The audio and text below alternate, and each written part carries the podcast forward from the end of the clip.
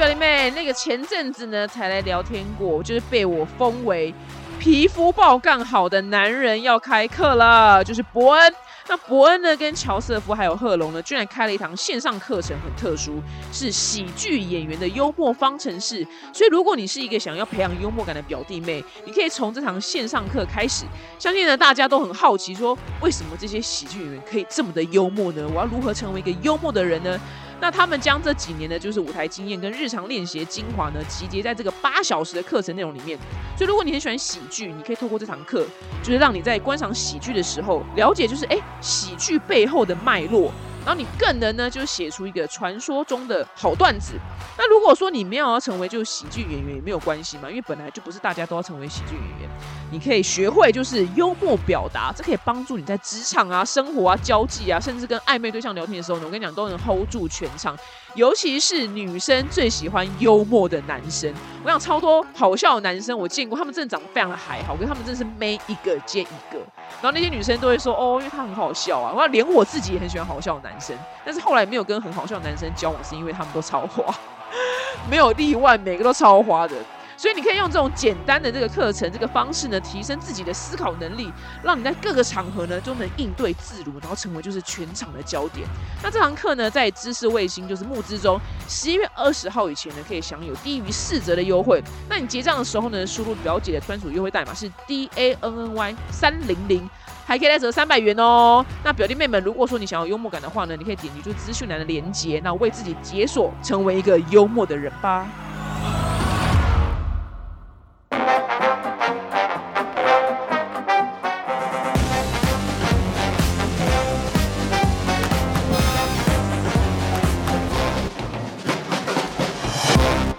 欢迎收听本周的二百五新闻周报。那表弟妹们，我们就会新开一个，就是有点时间差的扣印这个小单元。那你可以就把你想要问我的问题，你就用语音档，就用你手机录。录完一段话之后呢，你就直接上传到我们节目资讯栏的 link。然后，如果选中你的问题的话呢，我们就会在节目上播出你的问题，然后我就亲自回答。就是有一个时间差的扣印节目的概念，因为我想要跟你们更近。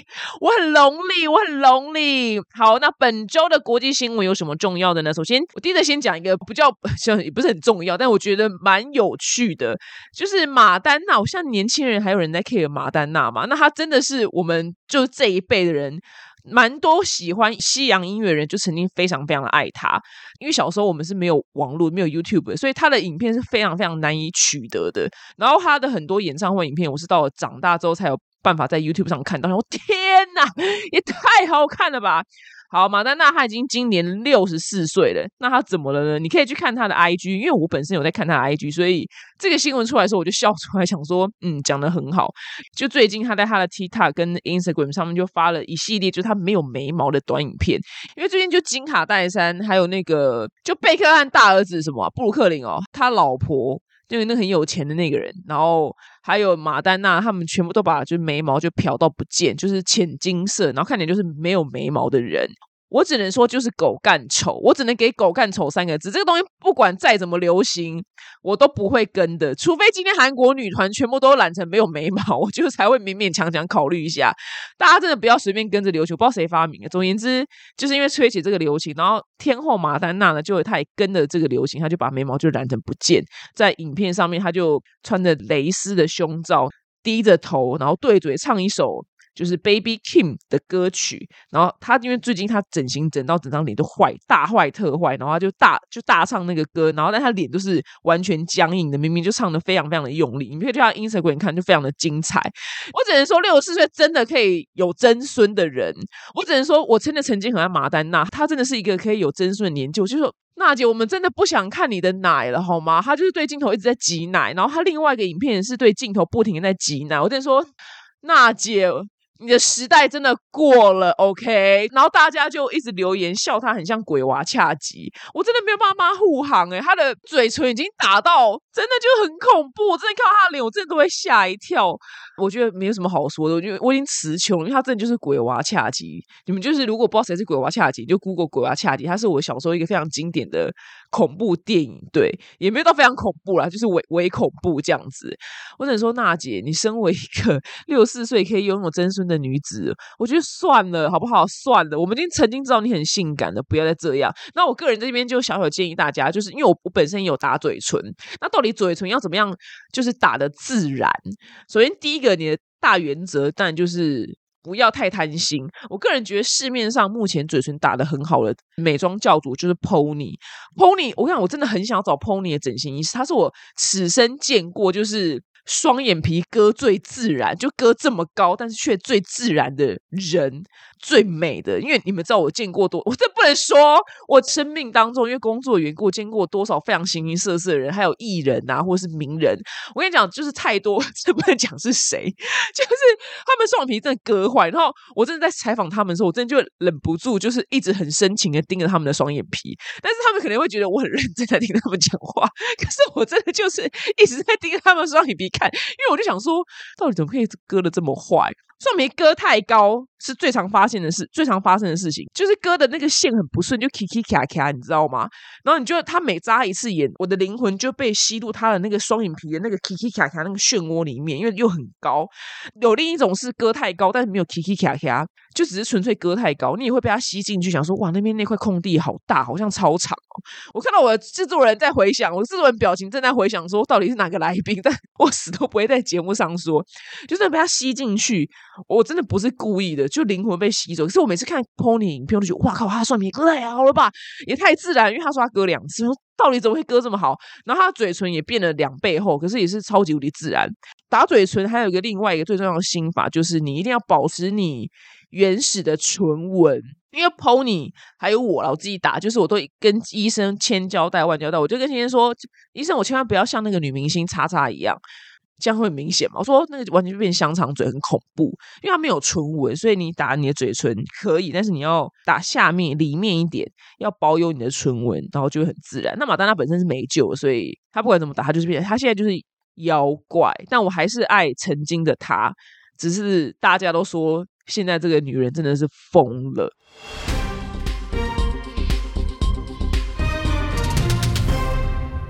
在下一则新闻呢，还是就是我们一直持续都有在报的气候变迁的部分。虽然气候变迁可能乍听之下真的是蛮无聊的，但我还是会想要挑出来讲。原因是因为我们真的可以在日常生活做一点点小事，看看有没有办法，就是你知道让地球不要那么早早毁灭。因为以前真的觉得二零一二的电影就是很齁烂，但是现在越看觉得。好像真的是没有这么的偷懒的，所以想说还是跟大家讲一下。那最近的那个联合国气候变迁大会就是在埃及举办。希望这群人呢，就坐在那边可以，就是你知道，尽量就做出一些比较比较实际的事情，就是可以给我一些方针，给我们老百姓一些方针。OK，先叫美国人就是先就是回收一下东西，或者不止美国人啊，我看其他国家我不知道有没有那么认真回收，但我觉得台湾不错，我们就是有认真在回收，我觉得很棒。那最近还有什么气候变迁的新闻呢？首先第一个呢，看到就美国的北加州在十一月一号的时候就下了第一场暴风雪，那不到二十四小时的时候就已经得到。八英寸就是很大的雪，可是这真是非常非常的早跟奇怪，因为像连我去北海道滑雪，我都要压十二月中后过去，其实才会是下雪的。你十二月出去其实是是没有雪的。那它这么早就下了，哎，其实是一件很恐怖的事情，连他们都觉得，哎，怎么今年这么早下这样子？结果呢，加州的滑雪场的那个老板呢，他说我们感觉非常的好，可以比去年呢更快，就是滑到。滑到雪哦，就雪季可以更早开始的。那我所以呢，我认为这场雪呢，就是会一直下下去。我心想说，你是大白痴吗？这么早下是一件很恐怖的事情诶，所有的气候都在做一些，就是不是巡河。原本他逻辑的事情，这没有什么好开心的。就是我们在更迈向就集体灭亡，他还开心。我想真的开心不了几年，你也赚不了几年钱的。我想说，这看到这个部分，想说真的没有什么好开心。如果我譬如说我今年如果一大早就北海道下雪，我也会超紧张，好像干妈的真的是没几年，我们全部人类都要毁灭，是不是？而且我前年去滑雪的时候，一月其实是雪最多最厚的时候。很恐怖诶，因为雪就是就滑下去的时候，因为我们技术没那么好嘛，但是因为雪不够太少了，因为全球暖化，所以它很多地方是凸出来，它原本就是山的表面，就是。一点点草跟泥土。然后因为我们技术不好的人，我们没有办法马上看到就绕过去，因为高手都会绕过去，我就直接就会往那那块秃头的地方冲。我想往秃头地方冲，就是我真的就是为电影《E.T.》那个最知名的那个画面，就是直接直奔月球，就是飞上去。每次滑到那个凸出来地方，真的就是飞出去，然后摔的差不多粉身碎骨，可能还没粉身碎骨，不然不会在那边跟你讲话，就差不多粉身碎骨。真的每次看到那个秃头地方，我真的就会大尖叫，因为我滑太快，我根本来不及闪，然后技术没那么好，然后就觉得哇靠，干怎么会这样？然后教练就说哦，因为就是全球暖化，所以雪都下不够。那今年有可能不一样，今年有可能下更多，这样就是它每年都在变幻莫测，其实是非常恐怖的。那还有一个地方呢，啊，那地方超级漂亮。我在看到这新闻之前，我本身小土狗我没有去过的地方，我也不知道。在美国犹他州一个呢叫做伯纳维尔盐滩的地方，它的英文叫做 Salt Flat。这是人如其名，它就是一个盐，然后一个滩，就是盐巴形成的一个非常非常广大面积的一个平地。它是两百六十平方公里。如果有些小天才可以跟我讲，就是两百六十平方公里大概是几个台北市吗？还是是半个台北市呢？因为你知道他讲这样很大，但是我实在是没有一个概念，你知道吗？哦，应该蛮多人的 MV 去那边拍，那个地方超漂亮，你可以去 Google 那照片，叫做伯纳维尔盐滩，超级无敌美，它就是很像雪一样。沙漠就一片旷野，但是它是白色的盐巴，因为它原本是湖泊。虽然那个湖泊干掉之后呢，变成一个非常特殊的地理环境，就是盐滩。那每年有非常非常多游客呢去那边朝圣。那它因为它的地理环境太特殊了，所以它可以办很多就是赛车的比赛，办在这个地方。那这盐滩怎么呢？这盐滩的面积呢，就是逐年的缩小。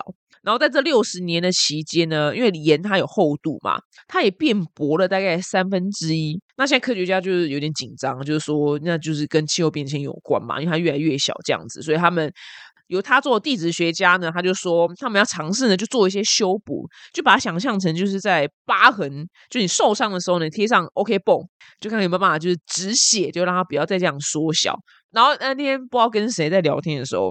就是反正跟就是跟朋友，他就说反正因为发生一件事情，他就心情很差，他说决定去看一下国际新闻。我说你看国际新闻，你只会心情更差。我说你转移注意力，不能看国际新闻，就是看着会心情跟他讲说奇怪，我们世界是要毁灭了吗？然后他说是哦，那该怎么办？我说你去看综艺节目好了，不要看新闻，心情会更烂。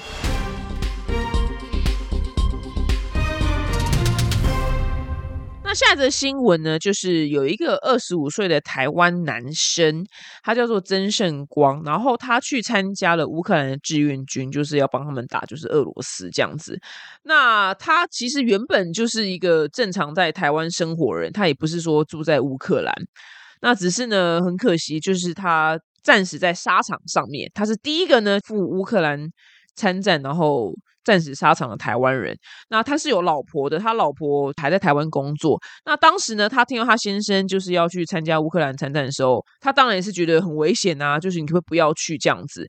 但是他呢，非常非常心意已决，他是个非常有正义感的人。他说：“我就是要去帮乌克兰，就是打这场仗这样子。”那他说就是。就是还是会联络，那只是如果去出任务的话，就是在忙嘛，所以就比较少联络这样子。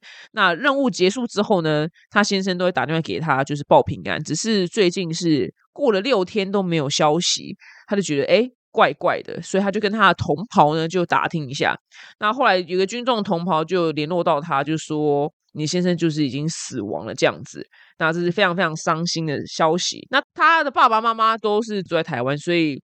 就是他也要跟就是公公婆婆讲这个噩耗，我只能说哇，这真的很难呢。因为譬如说，如果知道自己儿子就死在乌克兰沙场，或是我老公死在乌克兰沙场，那邻居可能会问说，邻居可能知道你老公死，但不知道怎么死的，就说啊，我就是节哀顺变啊，你你安喜安坐哦，我老公就是去乌克兰参战，然后就是死在乌克兰沙场上。我要是他邻居，我很难接话哎，这真的是叫。可能叫宪哥来也不知道怎么接话，你知道？邻居如果就问说啊，怎么死？就是如果邻居不知道他参展，然后就就突然知道邻居的儿子死了，然后问说怎么死的？哦，听到就死在乌克兰沙场上，我只能说蛮难接话的这样。那因为他台湾人，所以我会觉得就是不知道怎么接话这样。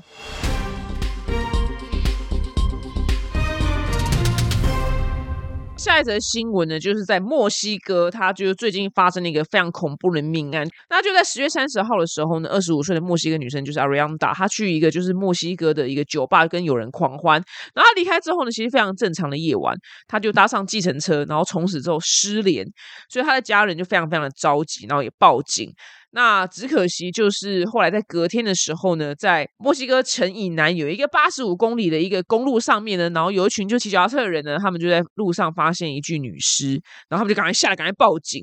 那后来经过身份确认之后呢，就是这个昨天去夜店的这个 Arianda，这个对，真的就是会。大家好，我是 Will，就是他就是一个很典型的杀人案件。那在这边跟大家分享一下，如果说你今天去完夜店之后，你上计程车的话，我觉得男生如果真的同行有男生的话，可以在上计程车之前的时候，男生可能帮你送上车，然后关门的时候说 “OK OK”，我帮你记下车号喽，就多讲这种一两句话，让司机知道有人记得这个车号，这样子那。那如果同行都是女生，然后女生也没有要送彼此回去，就已经有些人先上车的话怎么办？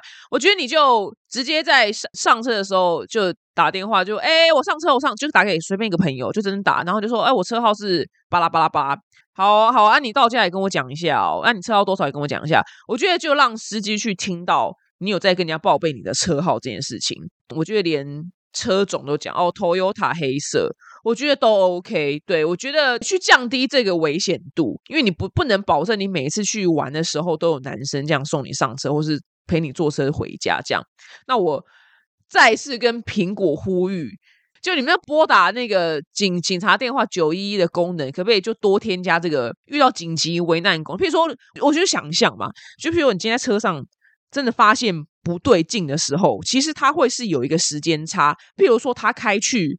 奇怪的路不是往你家方向走了，那他可能要开到定点之前，你可能就随便真的就喊我刚我之前曾讲过，就是一个通关密语，说 iPhone 我现在遇到危险了，就是它是一个简单通关密，不要是那种很简单说什么我吃很饱，因为当然不行嘛，因为这句话太常出现。iPhone 我遇到危险，然后马上 iPhone 就拨打，然后警察看到这种电话，他会去直接就是用你的手机定位去稍微定一下你的位置，这样。当然不可能百分之百就得救，但就是完全会降低这样子的几率，因为我真的觉得不行，不能死在这种人手上，你知道吗？太冤了，你知道太冤冤到爆炸。对，所以我就很希望 Apple 呢，可以或是随便啊，三星什么随便都可以，你们可以做出这个这个科技，应该没有很难吧？因为都可以讲 OK Google，然后放音乐了。就是我只能说，我遇到危险了。他就自己播九一，我觉得应该这个技术有很难吧？应该还好吧？欢迎大家就留言跟我讨论一下。然后在这边跟大家还有多分享，你知道单身女子都会有一个自己出国旅行，然后在一个地方 long stay 的一个小计划。那我曾经就做过这样的事情。那在 long stay 的时候，我当然会玩就叫软体啊，我会跟就当地的人就出去约会。那我每一次跟谁出去约会的时候，我都把那个人的照片，然后甚至要上他的车之前，其实真的是不好示范。就是没办法，因为国外就是男生有时候会来载你，对，那你就上车之前，我就把他车牌什么都呃，就传给我朋友看。然后我可能就是在上车的时候，我就是在聊天的时候就开玩笑说，就也是会有点紧张啊，因为不知道你是不是 Ted Bundy，就是那个连续杀人魔。就我就真的直接讲，我说我都会把照片就传给我朋友，就是如果正常他们听了也不会觉得被冒犯。他们就说哦，OK 啊，就女生这样是 OK 的，然后他们就笑说不是 Ted Bundy。但目前我运气都很好，但是只跟你们分享，就你们如果是在去交友或去出去约会上别人车的话，我都直接都是这么做，照片车牌就是趁机按一张，直接就发给朋友，然后在聊天的当中也会带到说我发给朋友这样子。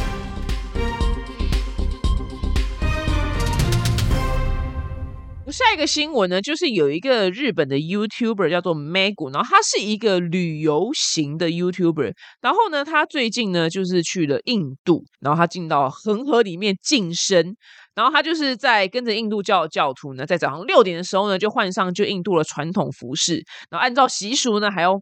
面向东方呢，就双手合十，然后把鞋子脱掉之后呢，然后就有一个楼梯，就这样走进就是恒河当中。然后那个水的高度大概是在大腿处，然后还要捏的鼻子呢，就是蹲到水中，然后这样来回泡三次，然后用河水就是洗脸这样子。然后还要面向阳光呢，捞起水之后呢，再打开双手，让水落下，就是有一个洗净你的罪恶的意思。这是印度人他们的习俗。那你们也知道恒河。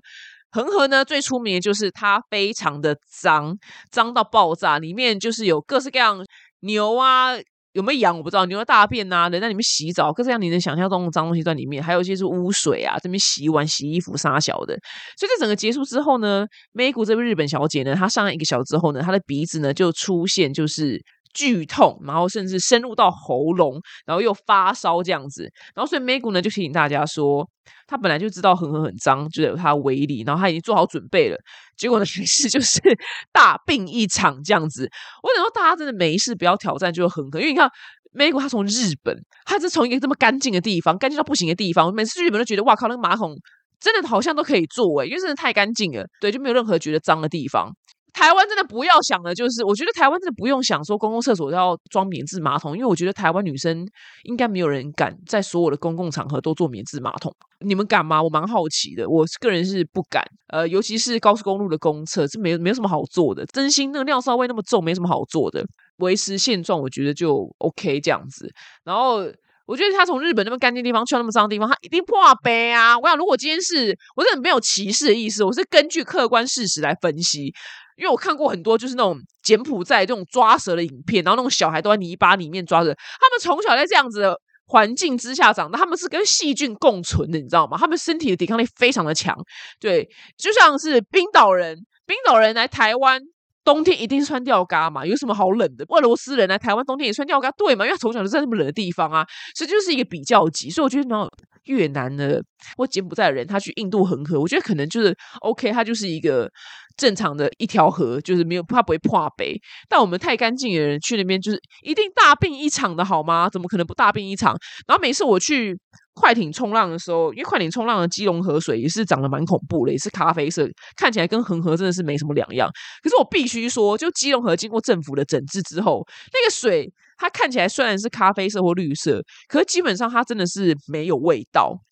对我不能说它超干净啊，但它真的是没有什么味道。我光刚刚看到它。进到恒河，我我那个皮肤就发痒，我觉得我皮肤一定一秒烂掉，你知道吗？因为皮肤很娇贵。但我每一次去基隆河快点冲浪之后，皮肤小过敏啊，但基本上它整条河是蛮干，呃，不整条河，就是我在冲的地区都是蛮干净的。然后大家每次都在留言问我说：“你怎么勇气进去？”哎，其实它里面是泥沙居多，它没有什么奇奇怪怪的粪便或干嘛的，我觉得蛮棒的。然后就跟大家分享一下，我之前去巴厘岛跟。泰国就是旅游的时候，因为我很喜欢吃路边摊，我觉得路边摊是一个最能代代表当地的一个食物精髓的地方。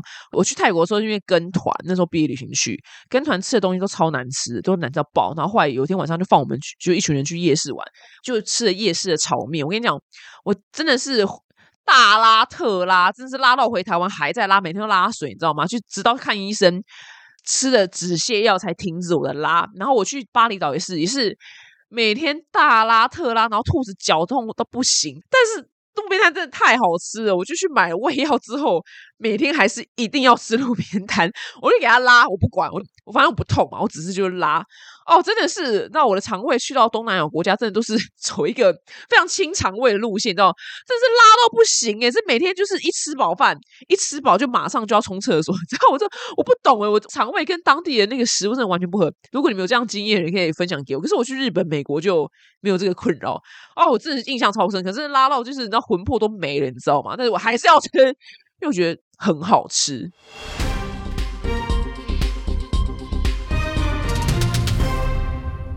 那下则新闻呢，就是韩国，韩国最近对怎么有点多灾多难呢？那韩国呢，就在十月二十六号的时候呢，有一个矿井就发生了意外。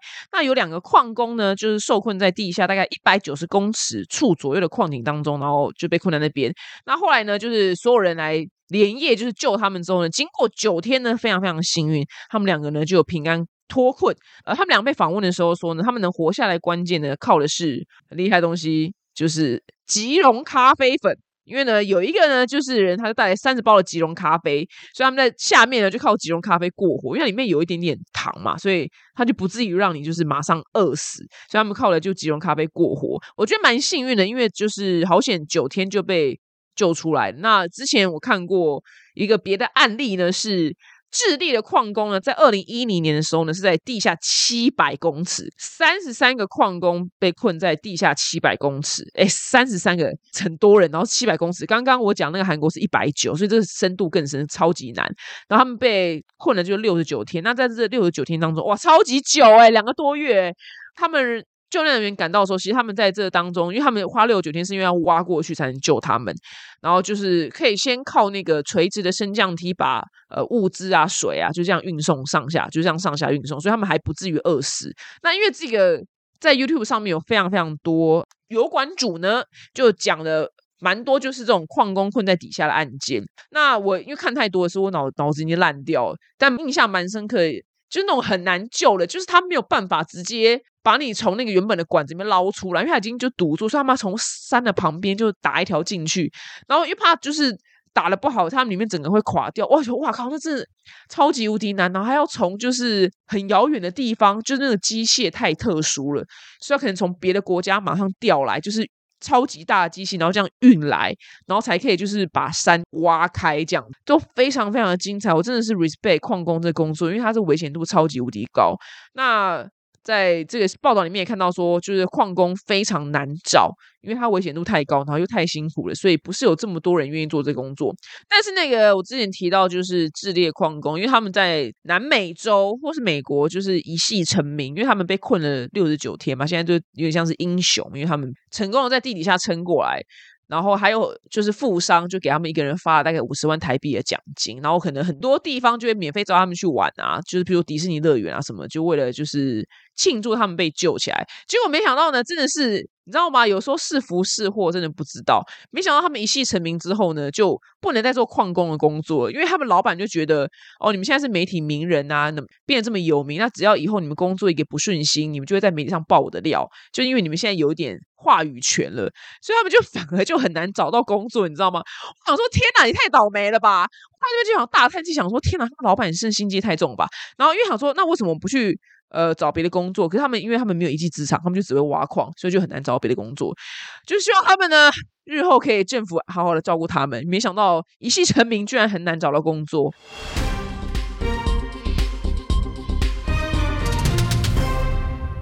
下一则新闻呢，跟上周播过的新闻。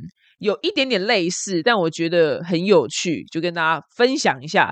就是呢，有一个一九九九年的威力球头奖的得主呢，就是美国一个知名的乐透叫威力球，就 Powerball。然后呢，他就出来就是现身说法，他说呢，中奖的当下是很高兴，但是喜悦呢，很快就会被冲淡。他说，因为别人都只把我当成行动 ATM 看待。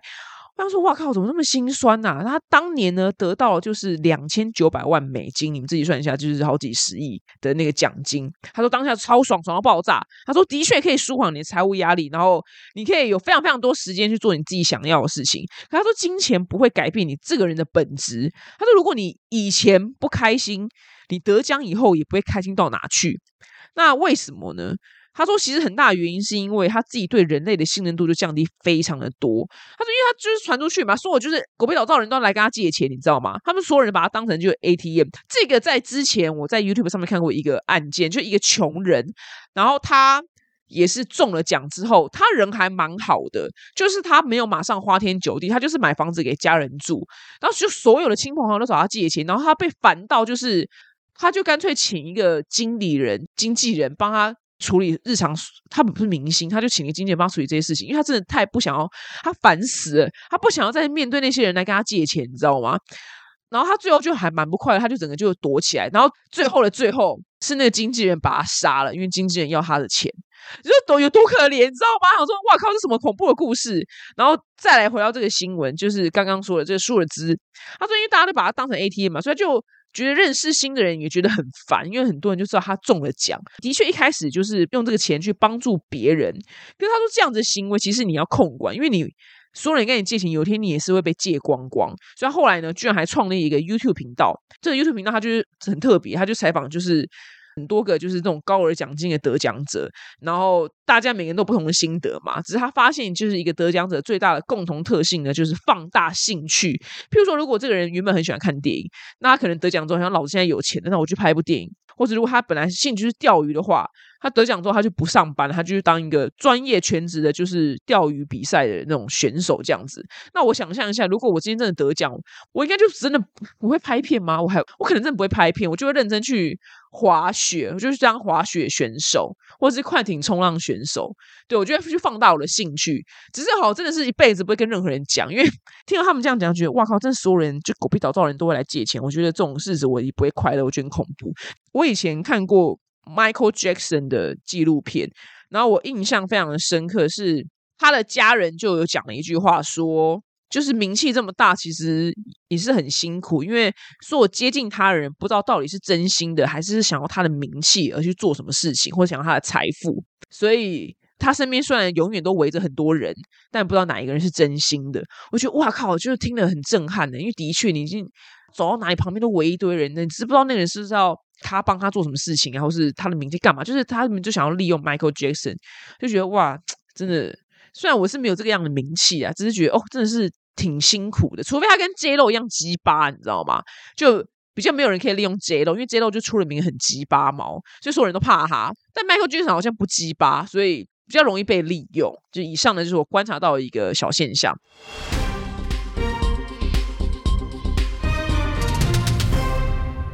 那最后冷知识时间呢？我们来到就是巴黎的埃菲尔铁塔。那我妹最近就是去巴黎旅行，然后因为现在好像买名牌包好像蛮麻烦的，就进台湾海关要课很多税，所以我就讲了讲，然后算了算了，好像不知道没什么好买的，就觉得哦没关系啊，你就买你自己就好，不然你好像买一个以上就要被课税，我觉得。啊，就是你知道，算了，那在海关好麻烦，所以我说你不用买这样。那埃菲尔铁塔怎么了呢？它是一八八九年被建造完成，它的长度呢是三百一十二公尺，这样长度呢。高度三百一十二公尺，可是它高度不是永永恒不变的。它的那个夏天的时候呢，会长高二十公分，因为热胀；那冬天呢，就会缩小十公分，然后因为冷缩。就哎，居然会这样子，也，蛮可爱的，都不知道这样的事情。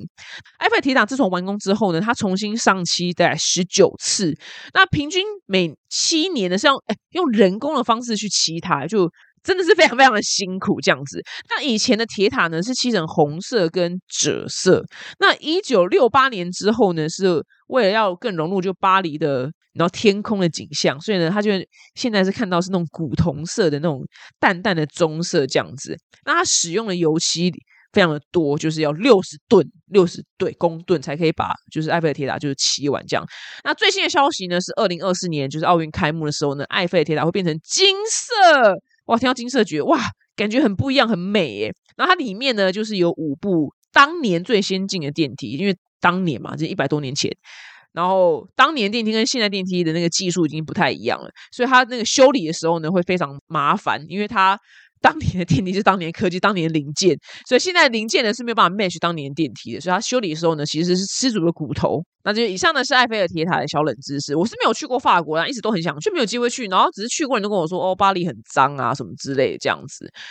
我觉得真的好像要趁年轻去，因为他们就说腿要断掉就走很多路。想说，看我小废物的人，我最不能就是走这种长远路人。我可能真的要趁四十岁以前去，去出差干嘛都好，不然我四十岁过后，以我这种废物体质，我真的去会死掉。我想，我光日本就可以死亡了，更何况是巴黎。好了，以上呢就是本周的二百五新闻，希望你们喜欢哦。我们下次见，拜拜。